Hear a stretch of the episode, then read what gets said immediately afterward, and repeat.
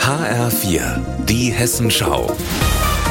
Unser Thema aus Südhessen und Rhein-Main. Mit Ursula Mayer, guten Tag. In Hessen geraten immer mehr Neubauprojekte in Stocken, zum Beispiel im südhessischen Dieburg. Da sollte ein neues Wohnquartier entstehen. Die Baupläne sind zwar fertig, doch gebaut wird erst einmal nicht, meint Christian Früchte nicht, der Geschäftsführer der Baugesellschaft F&R Projektbau. Zum einen nervt es, weil wir richtig viel Geld in dieses Projekt bereits investiert haben, weil das alles ewig gebraucht hat. Nämlich etwa zwei Jahre. In dieser Zeit ist das Projekt allerdings um 10 Millionen Euro teurer geworden und kostet damit insgesamt 60 60 Millionen Euro. Für Früchte nicht rentiert es sich damit nicht mehr.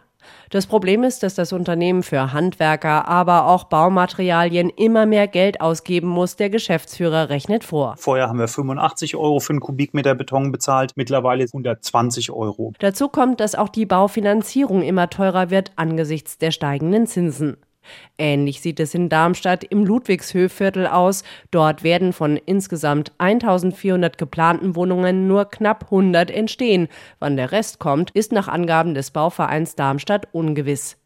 Die Frankfurter ABG hatte im Frankfurter Norden das Wohngebiet Hilgenfeld geplant, aber dieses Projekt auch erst einmal auf Eis gelegt.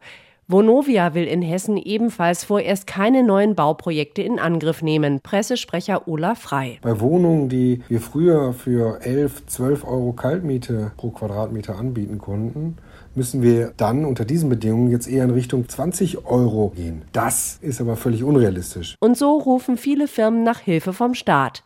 Der fördert über die KfW vor allem energieeffizientes Bauen und stellt dafür immer höhere Anforderungen.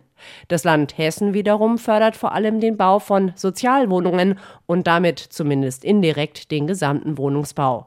Der hessische Wirtschaftsminister Tarek Al-Wazir betont. Wir hoffen darauf, dass wir unseren Teil dazu beitragen, dass hier nur mal kurz die Pause-Taste gedrückt wurde bei diesen ganzen Neubauprojekten. Beim Bauindustrieverband Hessen-Thüringen ist man da skeptisch, denn es würden für Wohnungen immer weniger Baugenehmigungen beantragt. Letztes Jahr waren es laut Verband nur noch rund 21.000, 12 Prozent weniger als im Jahr zuvor. Und wenn weniger Wohnungen genehmigt werden, werden am Ende auch weniger gebaut. Ursula Mayer, Rhein-Main.